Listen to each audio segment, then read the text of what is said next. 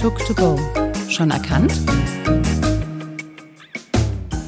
Herzlich willkommen zu Tuk2Go, Wissen für unterwegs. Heute zu Gast ist die Frau Julia Christmann. Guten Morgen, hallo. Mit dabei ist noch der Jakob und ganz neu auch noch der Connor. Und äh, ich hätte dann gesagt, ja, wir starten einfach mal.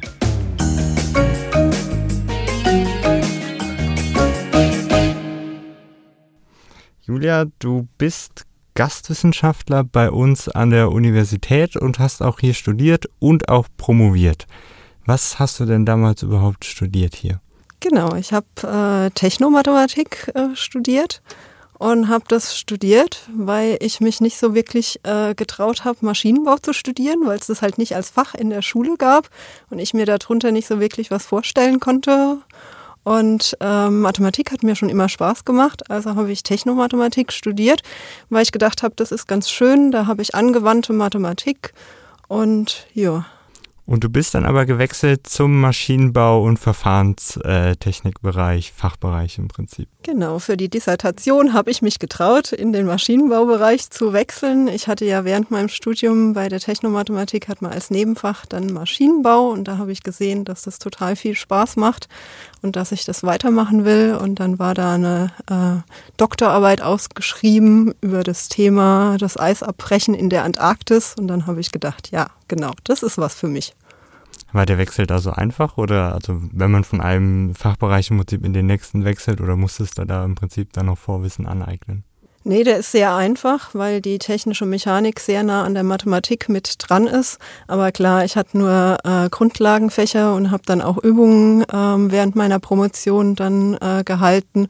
Und da habe ich natürlich sehr viel von dem Techno, äh, technischen Mechanikstoff dann mitgenommen äh, und gelernt. Und diese technische Mechanik mit dem Eisbrechen, also wie hängt das jetzt genau zusammen? Ja, beim Eisabbrechen ähm, berechnet man sich, wo sind äh, maximale Spannungen, wo sind Dehnungen. Das macht man in der technischen Mechanik schon direkt in der äh, zweiten, im zweiten Semester in der TM2. Und das sind die Grundlagen für meine ganze Forschung, die ich bisher jetzt gebraucht habe. Und im Zuge dieser Forschung arbeitest du ja auch mit Instituten zusammen. Genau, ich arbeite jetzt selbst am Alfred-Wegener-Institut in Bremerhaven, diesem Polar- und äh, Meeresforschungsinstitut, das seit 2017, seit ich meine Dissertation abgeschlossen habe. Und wir arbeiten natürlich auch, was weiß ich, in Großbritannien mit dem British Antarctic Survey zusammen und den ganzen Eisinstituten, die es ansonsten noch äh, weltweit gibt. Wie kam da so der Kontakt zustande? Ja, hauptsächlich. Also ähm, meine, äh, mein Doktorvater hier in Kaiserslautern hat mit der Professorin aus äh, Bremerhaven, die dann auch meine Dissertation mitbetreut hat, zusammen in Darmstadt studiert und da auch promoviert. Und ähm, die Frau Angelika Humbert aus dem äh, Alfred-Wegener-Institut kam dann irgendwann auf ihn zu und hat gesagt, hättest du nicht mal Leute, die Spaß dran haben, da wirklich äh, Spannungen und Dehnungen auszurechnen und das Ganze eher von der technischen und mathematischen Seite äh, zu betrachten, anstatt von normalerweise ist es irgendwie äh, Physik, Geografie, äh, Geologie, was dann die äh, Leute am Alfred-Wegener-Institut da studiert haben. Und du warst ja jetzt zweimal in der Antarktis und einmal in der Arktis. War das dann so selbstverständlich auch so, dass du dann die Expedition da gemacht hast? Nein, überhaupt nicht. Also ähm, ich hatte hier ein Einstellungsgespräch gehabt und da hat noch der Professor Müller, ähm, der die technische Mechanik hier leitet, gesagt, aber nicht, dass Sie denken, dass Sie jemals in die Antarktis kommen mit dieser Doktorarbeit. Ich dann so, nee, das Thema ist interessant und ich will jedem äh, auf der Straße erklären können in fünf Minuten, was ich da mache. Und äh, deshalb will ich das Thema machen. Aber so es der Zufall will, manchmal hat man Glück, man ist äh, zum richtigen Zeitpunkt am richtigen Ort und dann passt das alles. Warme Sachen im Gepäck und was alles dabei? Wie verläuft so eine Reise eigentlich in die Antarktis? Ja, also warme Sachen haben wir auf jeden Fall dabei. Das Alfred Wegener Institut äh, rüstet uns aus äh, mit äh, sehr warmer Kleidung. Und dann gibt's mehrere Möglichkeiten, hier von Deutschland aus in die Antarktis zu kommen. Das ist äh, meistens fliegt man erstmal. Das eine Mal bin ich nach Kapstadt geflogen und bin da auf den deutschen äh, Eisbrecher gegangen, Polarstern, und von dort aus dann äh, in Richtung Antarktis gestartet. Wie lange ist man dann auf der Polarstern? Ja, von Kapstadt bis man in die Antarktis kommt, sind so gute zehn Tage. Und ähm, am Anfang, ähm, ja, bereitet jeder seine Forschung sozusagen vor. Äh, aber dann gibt's auch eine Zeit, wo man dann irgendwie nicht so wirklich was zu tun hat. Und äh, dann, ja, wurde es am Anfang schon ein bisschen so, dass die Leute ja so ein bisschen nervös wurden und man das auch gemerkt hat. Aber wo dann der erste, wo dann das erste Eis kam, dann war alles gut. Und äh, ja, die Forschung konntest starten. Und von dort aus dann zur Fuß, zur, ähm, zur Station. Es gibt ja mehrere Stationen da unten. Ja, nee, die ähm, eine deutsche Station, die Forschungsstation äh, Neumeier. Die liegt äh, so ungefähr zwölf Kilometer von der Anlegestation von der Eisfront dann weg, wo wir mit Polarstern waren. Und ähm, da sind wir dann mit einem äh, Schlitten hingebracht worden. Also die zwölf Kilometer läuft man nicht wirklich. Ähm, da sind wir gefahren worden und waren dann für einen Tag an dieser Station gewesen. Und, und die restliche Zeit? Und die restliche Zeit, also die Station, die Deutsche Forschungsstation, haben wir versorgt mit Polarstern. Das heißt, wir waren da drei Tage, äh, haben wir da geankert und ähm, haben sozusagen dann Lebensmittel und äh, alles mögliche andere, damit die Station für ein Jahr überleben kann, dann dort abgeliefert. Und dann sind wir wieder aufs Schiff zurückgegangen und ähm, haben dann äh, unsere Messungen gemacht. Also wir haben da äh, Salzgehalt und äh, Sauerstoff gemessen, ähm, um rauszufinden, wo strömt das Wasser in die Antarktis und was dann warm, wärmer ist und wo strömt das kaltere Wasser dann wieder aus der Antarktis raus. Das heißt, die Polarstern ist eigentlich eine mobile Forschungsstation. Äh, wenn ihr nur kurz äh, die Neumeier-Station versorgt habt, dann äh, ist eigentlich die restliche Forschung komplett von der Polarstern ausgegangen. Genau, das ist eine mobile Forschungsstation. Wir waren am südlichsten Punkt auch noch. Da haben wir auch noch ähm, dann für äh, andere ähm, Expeditionen dann im nächsten Jahr ähm, dann äh, Sachen abgeliefert, äh, was weiß ich, Treibstoff, äh, das war eine Flugkampagne gewesen. Also da hat äh, die Polarstern auch unheimlich ähm, ja, große Fässer mit dann Treibstoff. Sie braucht ja selbst viel Treibstoff und dann wird's halt auch immer für die Expedition dann was ähm, ausgeladen. Und ansonsten ist es ja eine große mobile Forschungsstation, ist ganz toll, weil das ist ein Eisbrecher, der kann durch 1,5 Meter dickes Eis einfach mit Vollgas durchfahren. Und wir haben bis zu 10 Meter dickes Eis damit brechen können. Und das ist schon äh, einiges. Da haben wir auch vor der Neumeier Station war dieses 10 Meter dicke Eis. Wir mussten unbedingt an diesen Anleger, weil wir dürften nicht äh, Treibstoff zum Beispiel auf das äh, Eis, auf dieses Meereis, zehn Meter dicke Eis ähm, abladen, sondern nur auf das Schelfeis, also auf das wirklich dick schwimmende Eis, was bis zu 200 Meter da dick ist. Und ähm, deshalb mussten wir das Eis brechen und dafür haben wir 72 Stunden gebraucht für 1,7 Kilometer. Das ist schon eine ganze Menge Zeit.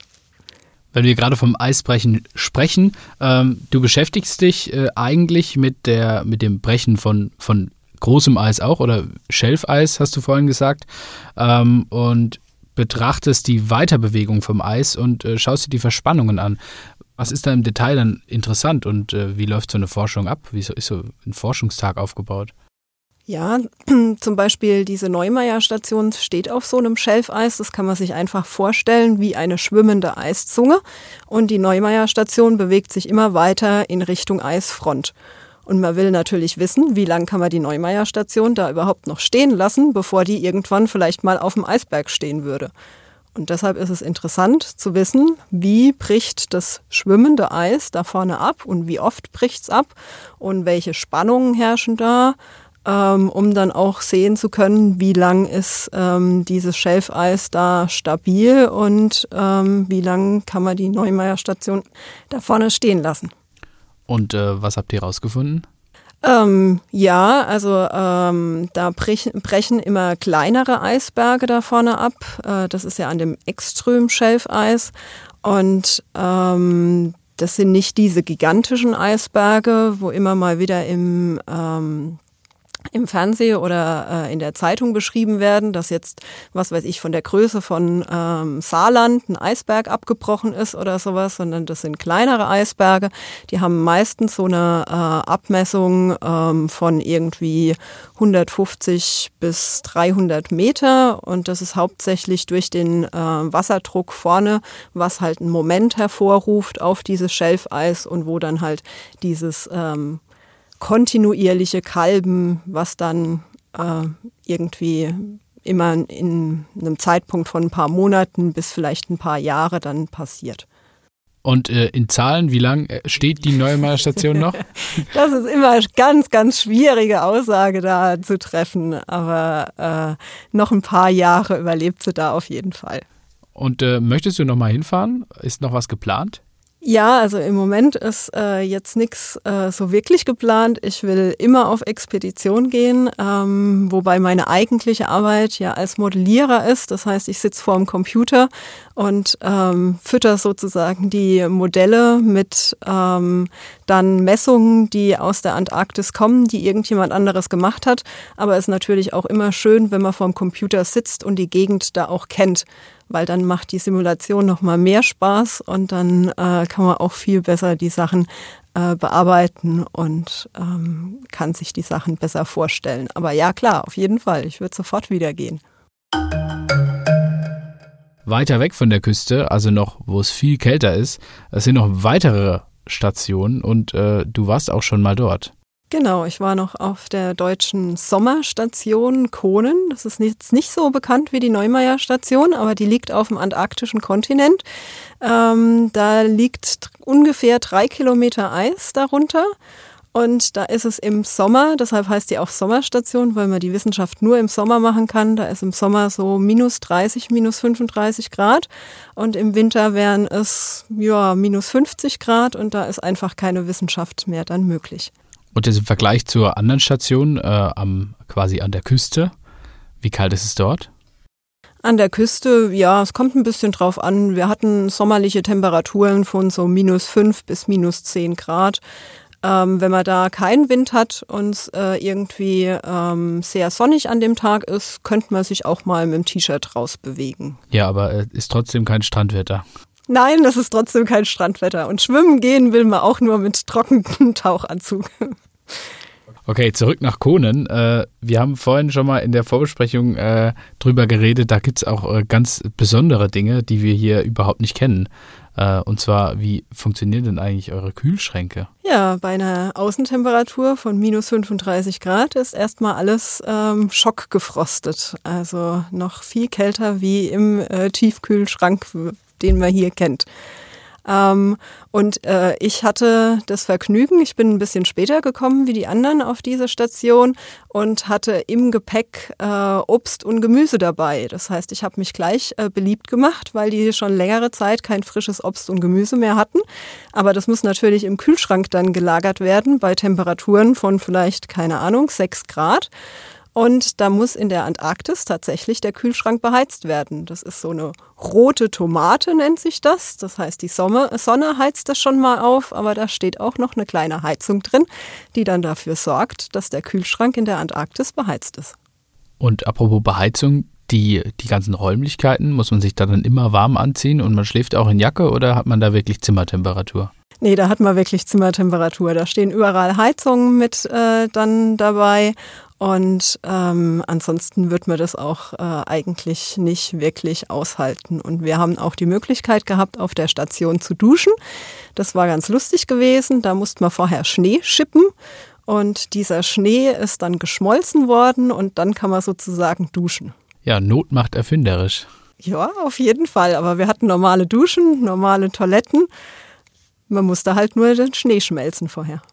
Und äh, ein paar Kilometer weiter weg habt ihr dann eure Forschungen durchgeführt. Äh, was kann man da, oder stimmt doch, oder? Genau, wir sind immer mit dem Skido dann rausgefahren. Morgens haben wir uns nicht gefragt, äh, wie viel Uhr haben wir gerade, um die Forschung zu starten, sondern wie viel Grad haben wir. Wenn es ein bisschen wärmer als minus 30 Grad war, haben wir sich warm angezogen und ist dann mit dem Skido rausgefahren. Und wenn man ein bisschen mehr als 10 Kilometer von der Station weg war, dann hat man überhaupt nichts mehr von der Station gesehen. Das heißt, man konnte sich 360 Grad im Kreis drehen und hat einfach nur die weiße Schneefläche gesehen. Das war total Wahnsinn gewesen. Was ist das? Ja, also was sieht man da auf dem Bild? Du hast ja augenscheinlich etwas mitgebracht. Ja, ich habe ein Bild mitgebracht mit einem Eisbär in der Antarktis. Ich habe einen kleinen Plüscheisbären von daheim mitgenommen, von Deutschland, und habe den, ähm, ja, dem mal die Antarktis gezeigt. Das ist ja sehr ironisch, weil normalerweise Eisbär und Antarktis passt ja nicht so zusammen, richtig? Genau, das stimmt. Wären Eisbären in der Antarktis, wird es äh, keine Pinguine mehr geben. Die würden bei denen auf äh, ganz oben auf der Fressliste wahrscheinlich stehen. Wo wir schon bei Pinguinen sind, hat man auch dann welche gesehen auf der Expedition dann in der Antarktis? Ja, also jetzt, ähm, das ist ein Bild, ähm, wo wir von Kohn aus weiter rausgefahren sind äh, und die Unendlichkeit der Antarktis gesehen haben, sich ganz klein gefühlt hat. Äh, da auf dem antarktischen Kontinent, an dem Platz gibt's eigentlich keine weiteren Tiere. Die hatten an Weihnachten mal einen Vogel, der sich dahin verirrt hat. Aber als ich auf Polarstern war, da haben wir natürlich ganz viele Pinguine gesehen, Kaiserpinguine, Zügelpinguine, alles Mögliche. Äh, Adeli-Pinguine, die ganz flugs und schnell sind. Und natürlich auch äh, Robben und Wale haben wir da gesehen, aber das sieht man eher dann an der Küste, wo sie natürlich dann auch ähm, ihr Fressen bekommen. Und äh, wie sind die Tiere so drauf? Also sind die eher zutraulich? Also nein, sehen die ja jetzt keine Menschen, sondern eher seltener. Ist ja natürliches Habitat da für die. Wie sind die so? Ja, gerade die Pinguine sind unheimlich neugierig, wenn bei denen irgendwo was passiert. Und wie du vorhin gesagt hast, die kennen uns ja nicht, auch nicht als irgendwie natürlichen Feind dann äh, kann das schon mal passieren, dass so ein Pinguin ziemlich nah zu uns kommt. Und wir sind angehalten vom Umweltbundesamt, immer zehn Meter Abstand zu einem Pinguin zu halten. Aber das weiß der Pinguin Gott sei Dank nicht. Und äh, wenn wir da was am Ausladen sind bei Polarstern, dann kommen die auch oftmals vorbei und schauen mal, was da passiert und was wir da machen. Auch auf jeden Fall eine Erfahrung wert, die ganzen Tiere da zu sehen, die man hier sonst so nicht sieht. Ja, hier kann man sie sich vielleicht im Zoo mal anschauen und da sieht man sie aber wirklich im ähm, ursprünglichen Lebensraum. Gerade diese äh, Kaiserpinguine, die gibt's ja nur in der ähm, Antarktis. Die werden bis zu so ein Meter 20, 30 groß und das sind schon echt große Pinguine, wenn man da in der Nähe von denen steht. Da kann auch der kleine Pinguin, also so ein Baby-Kaiser-Pinguin, kann größer sein wie manch großer Adili-Pinguin, den man nebendran stellt. FAQ. Ja, Fragen, die wir ja auch gern jedem Gast stellen, ist so, was ist so dein Lieblingsort auf dem Campus und was wird dir da so einfallen, Julia? Ja, zu meinem Lieblingsort auf dem Campus. Da werden mich ein paar Leute wahrscheinlich für verrückt halten, aber das ist äh, im 44er Gebäude, im vierten Stockwerk der Gang. Und warum ist das so? Meine Kollegen können das ähm, nachvollziehen und verstehen. Vor Corona war das unser ähm, Punkt, wo wir die Kaffeepause immer gemacht haben und da über Gott und die Welt gesprochen haben. Und das ist einfach so schön, dass das sozusagen mein Lieblingsort wurde von der äh, von dem Campus. Und jetzt natürlich für dich auch noch spannend, so gerade im Vergleich, was ist so dein Lieblingsort jetzt auf den Expeditionen? Was hat dich da so am meisten beeindruckt? Ja, also auf Polarstern gibt's eine blaue Kiste.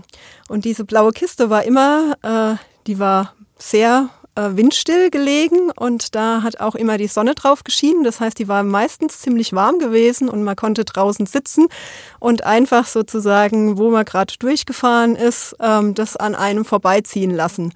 Und wenn dann Pinguine in Sicht kamen, hat man schnell seine Kamera gezückt und äh, hat dann Bilder machen können. Und auf Konen, Tja, was war da mein Lieblingsplatz? Also nach äh, einem ganzen Tag draußen äh, war mein Lieblingsplatz dann äh, in der Küche gewesen, weil es da immer schön warm war. Aber natürlich der Punkt, wo man nichts mehr um einen rum gesehen hat, das ist äh, schon, da kommt man sich ganz, ganz klein vor. Und das war auch mein Lieblingsplatz. Das sind alle Plätze ganz toll. Unterscheidet sich eigentlich so dein Alltag im Prinzip, wenn du auf Expedition bist und wenn du jetzt hier im Prinzip an der Uni arbeitest?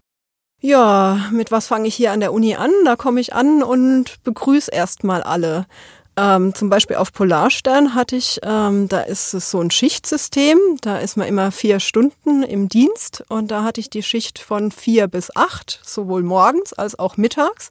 Und wenn man morgens um vier Uhr aufgestanden ist, äh, war das ganz lustig gewesen. Bei Polarstern ist man ja auf engstem Raum mit 50 Wissenschaftlern, 50 Besatzung zusammen, da ist man eigentlich nie allein. Aber morgens um vier konnte man mal das Schiff ganz allein für einen selbst sozusagen entdecken. Und das war was ganz Tolles. Ja, wir hatten ja äh, in der Tat auch noch nie jemand hier, der Technomathematik äh, studiert hast. Was wäre so ein Tipp für, für Ersti, der jetzt Technomathematik anfängt zu studieren? Ähm, ein Tipp, äh, ja, ein Grund, warum man Technomathematik studieren sollte, ist, ähm, dass man im Hauptstudium weniger reine Mathematik hat, äh, und dafür halt mehr die angewandte Mathematik. Im Hauptstudium bekommt man dann auch Informatik dazu. Und für mich ein Grund war das gewesen, weil ich Mathematik studieren wollte, aber eigentlich mit Nebenfach Maschinenbau. Und das ist ja schon was sehr Angewandtes und das geht halt nur bei der Technomathematik. Und du hast gerade in Bezug auf deinen Alltag ähm, erzählt, dass du bis zu 50 Leute waren auf der Station. Nee, auf dem Schiff. Auf dem Schiff, ja. Genau, da waren 50 äh, Wissenschaftler drauf gewesen und 50 Besatzung. Also auf dem Schiff waren wir 100 Personen und auf der Station Kohn, da waren wir am Anfang so zwölf. Und das ist sehr, sehr lustig, sowohl auf dem Schiff als auch ähm, in Kohn ähm, auf der Station. Dadurch, dass man halt für so lange Zeit nur so eine Gruppe ist, wächst die unheimlich zusammen. Also das gerade auf Kohnen war das zum Schluss fast wie eine Familie, obwohl man mit einigen vielleicht hier jetzt, äh, wenn man hier in Deutschland die getroffen hätte, gar nicht mal wirklich was äh, hätte anfangen können. Ähm, war das dann auch ziemlich international oder auf der deutschen Forschungsstation dann im Prinzip nur deutsche Forscher? Nee, das ist total international. Also ähm, die deutschen Forscher waren fast sogar in der Minderheit. Wir hatten noch drei äh, von Großbritannien oder auch im, auf dem Schiff. Da waren Spanier, da waren Franzosen. Also es ist total international, wie die Antarktis halt auch ist. Und das ist auch das Schöne daran. Man arbeitet an einem äh, gemeinsamen Ziel und ähm, es ist toll, wie der Zusammenhalt ist. Also du brauchst nur einmal zu sagen, ich bräuchte jetzt hier Hilfe und da kommen sie schon von allen Seiten und äh, bieten dann die Hilfe an. Also das ist wirklich ein toller Zusammenhalt. Ja, toll. Neben der deutschen Forschungsstation hast du da auch noch andere Forschungsstationen besucht gehabt? Ja, ich war bei der norwegischen äh, Forschungsstation. Ähm, das ist ganz lustig, weil die in der Antarktis ähm, auch ziemlich nah an der Küste liegt. Und da hat man relativ viel Berge. Da konnte man sogar sowas wie äh, wandern gehen auf die einzelnen Gipfel. Da war auch wenig Schnee gewesen. Es gibt auch schneefreie Bereiche. Und dann war ich noch auf der russischen Station und auf der indischen Station. Und eigentlich sehen alle Stationen so ziemlich ähnlich aus, ähm, sehr weiß, ähm, halt ganz einfach gehalten. Außer die indische Station, da kommt man rein und das sind rosa Wände und graue Fußböden und alles mit äh, Handtücher verhangen, dass ja nicht so viel Sonne reinkommt halt wie man sich so da vorstellt, aber unheimlich gastfreundlich, haben uns die Station gezeigt, haben uns zum Essen eingeladen. Also das war eine ganz tolle Erfahrung gewesen. Und bei der russischen Station war auch schön, da war ein See dabei gewesen und da sind wir dann in der Antarktis tatsächlich schwimmen gegangen. Du hast gerade gesagt, Essen einladen. Was isst man denn eigentlich da? Beziehungsweise wie kommt man überhaupt in der Arktis oder in der Antarktis an Essen? Ja, zum Beispiel bei der Neumeier Station, dadurch, dass Polarstern hinkommt. Es müssen halt immer irgendwie Flieger zu den anderen Stationen hinfliegen und ähm, das Essen sozusagen dann äh, mitbringen. Ich bin auch ähm, das zweite Mal, als ich auf die Station geflogen bin, bin ich sozusagen von Kapstadt nicht aufs Schiff, sondern ähm, mit dem Flugzeug dann zur ähm, zur norwegischen Station geflogen und das war so ein Cargo-Flugzeug, so eine Herkules-Maschine. Da war vorne so eine Drei-Dreier-Bestuhlung. Dann kamen zwei Dixie-Klos und hinten kam dann halt das ganze Cargo und da war auch ganz viel Essen dabei gewesen. Also das muss alles eingeflogen werden oder per Schiff hingebracht werden. Also genauso wie die Forscher im Prinzip. Genau wie die Forscher, ja, genau. Wir bringen auch äh, oftmals eigenes Essen dann mit. Stand der Dinge. Ähm, ja, wie sieht es denn jetzt äh, die nächste Zeit aus? Wie geht es jetzt weiter, ist auch die Frage. Ja, also im Moment ist äh, mein Forschungsgebiet weniger die Antarktis, sondern mehr äh, die, Ant äh, die Arktis, also Grönland. Wo bricht da Eis? Was passiert dadurch, dass da wärmere Temperaturen gibt? Eigentlich war dieses Jahr eine Expedition nach Grönland geplant gewesen. Ähm, mit Corona, das hat uns ein bisschen die, äh, ja, einen Strich durch die Rechnung gemacht. Ähm, da wurde in einer abgespeckten Version ähm, die Forschung gemacht. Meine Chefin ist jetzt gerade letztes Wochenende ähm, von Grönland zurückgekommen. Und vielleicht klappt's nächstes Jahr, aber mit Corona ist im Moment alles ein bisschen schwierig zu planen. Dann hoffen wir mal, dass Corona bald ein Ende findet und genauso bald eine neue Expedition stattfindet. Das äh, wäre zu hoffen, ja. Ich wäre auf jeden Fall dabei. Und wenn ihr euch auch einen Eindruck machen wollt, ihr könnt auf Instagram das Bild, das die Julia mitgebracht hat, ansehen. Ähm, die unendliche Weite der Antarktis wird hier äh, sehr deutlich und der Eisbär, der hier sehr ungewöhnlich ist, ist auch wirklich süß. Wo ist der eigentlich her? Äh, der ist hier aus Deutschland. Äh, den habe ich von meinem Freund geschenkt bekommen und äh, genau, habe den dann mit in die Antarktis genommen als äh, Glücksbringer. Okay, dann äh, herzlichen Dank dir, dass du dabei warst, dass du uns äh, was erzählt hast äh, über deine vielen Reisen und dein Arbeitsgebiet. Gerne. Auch vielen Dank für die Einladung. Und äh, an euch Zuschauer, danke fürs Zuhören. Ihr könnt uns abonnieren auf Instagram, tuk2go.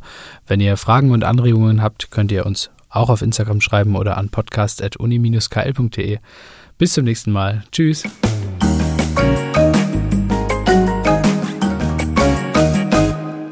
Dann kann man sich 360 Grad im Kreis drehen und sieht einfach nur Eis. Eis, Eis, Eis.